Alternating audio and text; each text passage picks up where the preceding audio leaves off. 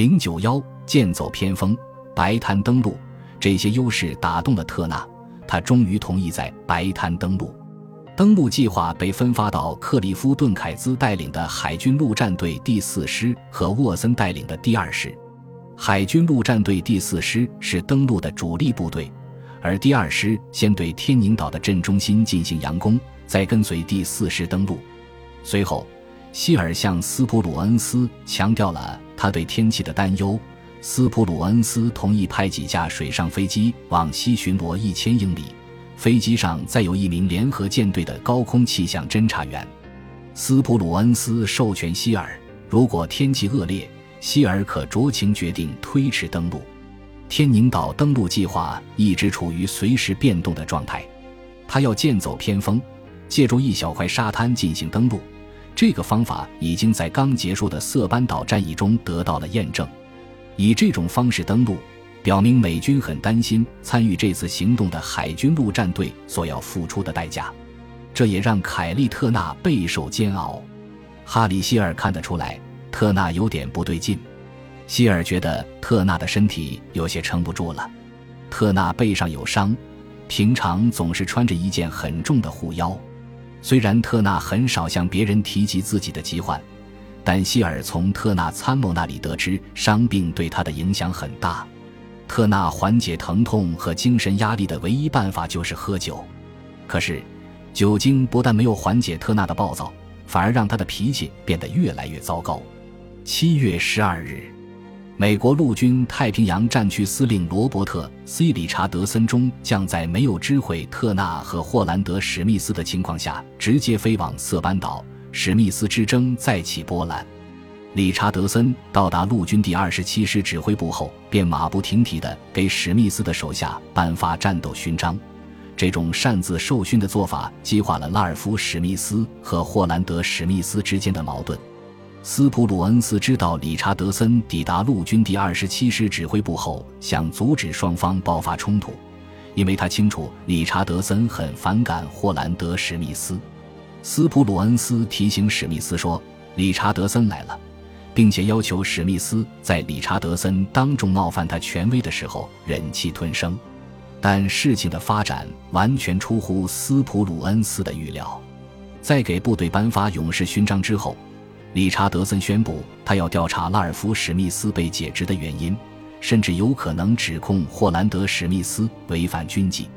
哈里·施密特与霍兰德·史密斯在理查德森的临时营房见面。霍兰德·史密斯又一次面临考验。你无权撤换拉尔夫·史密斯，理查德森说。陆军第二十七师是太平洋战区最训练有素的部队之一，是我一手调教出来的。你歧视陆军，偏袒海军陆战队。你给我听着，你不能随心所欲地玩弄陆军。此外，你和你的海军陆战队指挥官们没有资格指挥陆军部队。说到指挥部队。我们比你们经验丰富，你居然敢撤换我们陆军的将领？出于对斯普鲁恩斯的尊重，霍兰德·史密斯始终一言不发。理查德森继续指责史密斯的作战计划过于激进，纯属是在浪费美国士兵宝贵的生命。霍兰德·史密斯将理查德森的话语写人给斯普鲁恩斯的报告中。总之。海军陆战队不过是一群只会抢滩登陆的家伙罢了。你们知道怎么打陆地战吗？难得的是，霍兰德·史密斯控制住了自己的情绪。凯利特纳不会忍受理查德森的这种行为，更不会让这种事情再次发生。他让理查德森到洛基山号的船舱见他。理查德森一来到船舱，特纳立刻将他狠狠训斥了一番。特纳大声咆哮着。说理查德森没有拜访他，也没有把计划告诉他，这是对他的极度蔑视。理查德森青着脸，用一些难以入耳的话回击特纳，然后生气地转身离开船舱，登上小艇，回到印第安纳波利斯号巡洋舰。多年以后，卡尔摩尔仍然为特纳的行为感到震惊。他说：“我觉得他那天肯定是宿醉未醒，否则我无法解释他这种行为。”理查德森向斯普鲁恩斯投诉特纳。斯普鲁恩斯说：“凯利特纳就是这样的人，根本没人理他。”斯普鲁恩斯对特纳的袒护不无道理，只有亲眼看到作战计划被付诸实施，特纳的内心之火才能被真正点燃。至于处理人际关系，这些事跟打仗无关。特纳向太平洋舰队总司令尼米兹递交了一份名为《关于美国陆军中将小罗伯特 ·C· 理查德森的无理指挥报告》。虽然报告内容让人火冒三丈，但尼米兹却不屑一顾。他认为这只是特纳的一面之词。在理查德森与特纳发生冲突的四天后，一架载着欧内斯特金上将和切斯特尼米兹上将的飞机降落在埃斯利机场。斯普鲁恩斯早已在机场恭候。下飞机后，欧内斯特金做的第一件事就是打消斯普鲁恩斯的顾虑。此前，斯普鲁恩斯决定让联合舰队参与六月十八至二十日的马里亚纳海战，外界对此争议纷纷。在珍珠港和其他地方，美国空军上将们心神不宁，他们觉得这场战争的胜利是属于他们的，不能归功于斯普鲁恩斯。约翰·托尔斯一直认为斯普鲁恩斯是个外行，并故意表现出对斯普鲁恩斯的不敬。在马里亚纳射火机大赛结束十天后，大猩猩克拉克向瑟缪尔·艾略特·莫里森抱怨说：“我们真的错失了一个百年难遇的好机会。”克拉克一直对错失成为比利时人物的黄金机会而耿耿于怀。同样满腹牢骚的还有马克·米切尔。尽管他阻止了下属的抗议，但是根据查克·巴伯回忆，米切尔后来将下属的不满直接反映到了金将军那里。对于这些抱怨，欧内斯特金无动于衷。我所能做的是，金后来在回忆录中写道：“我对斯普鲁恩斯说，不管别人怎么说，我认为在菲律宾海海战中，他的舰队做了自己应该做的事情。当时还有另一支日本舰队在内海待命。”随时准备着对还没有完全卸下冰原的美军运输船和没有足够时间卸货的补给船发起突袭。欧内斯特金在其他文章中写道：“斯普鲁恩斯正确履行了他的义务。斯普鲁恩斯和其他人都没有意识到他取得的成果影响深远。在菲律宾海海战中，日本海军损失了大量飞机。”这严重削弱了日本海军在战争尾声阶段的制空能力。美军两栖部队也很感激斯普鲁恩斯的支持。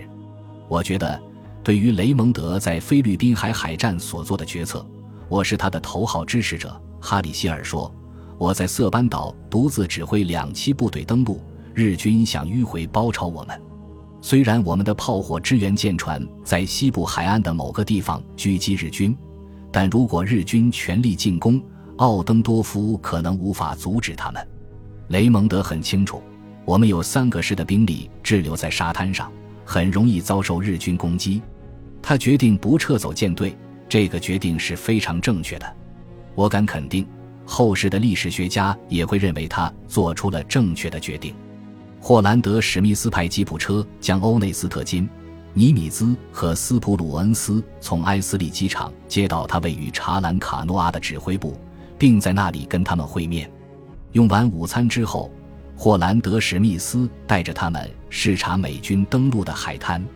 他们三人提出要去塔波查山山顶看看，史密斯拒绝了。他说那里可能有日军的狙击手，但欧内斯特金和尼米兹坚持要去。他们不仅要去山顶视察。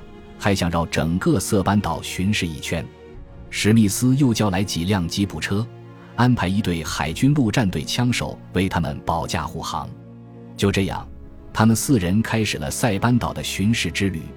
按照计划，尼米兹将于七月二十六日在瓦胡岛与罗斯福总统进行战略会谈，而欧内斯特金要参加九月在魁北克举行的盟国参谋长联席会议。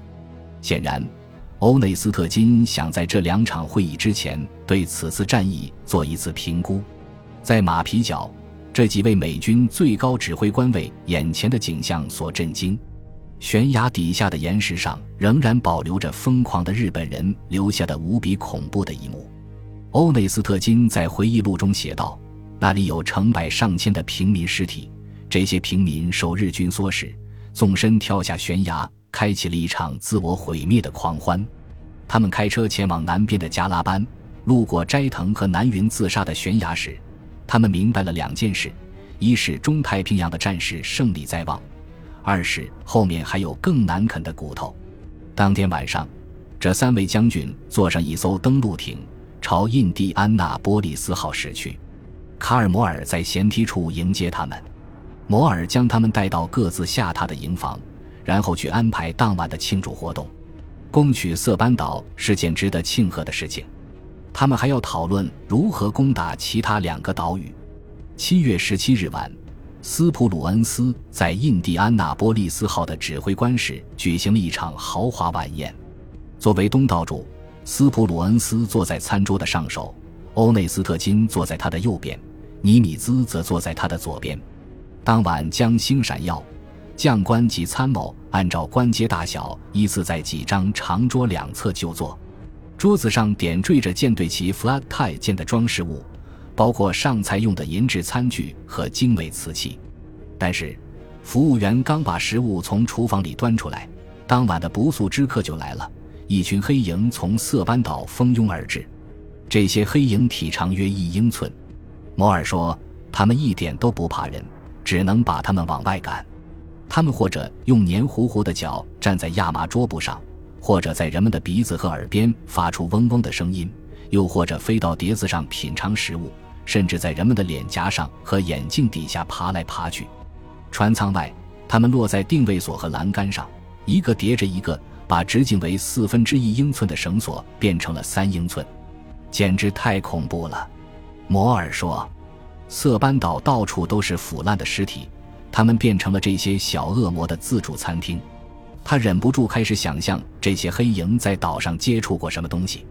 哈里希尔一边拍赶着黑影，一边试图将一大杯冰淇淋递到桌子对面。他不小心碰倒了水晶玻璃杯，红酒浸透了白色亚麻桌布。化解这种尴尬场面的最佳方式就是一笑而过。据说。色班岛上的黑影已经证明他们是世界上唯一有能力打败第五舰队的外国空军。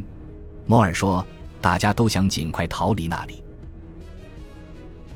本集播放完毕，感谢您的收听，喜欢请订阅加关注，主页有更多精彩内容。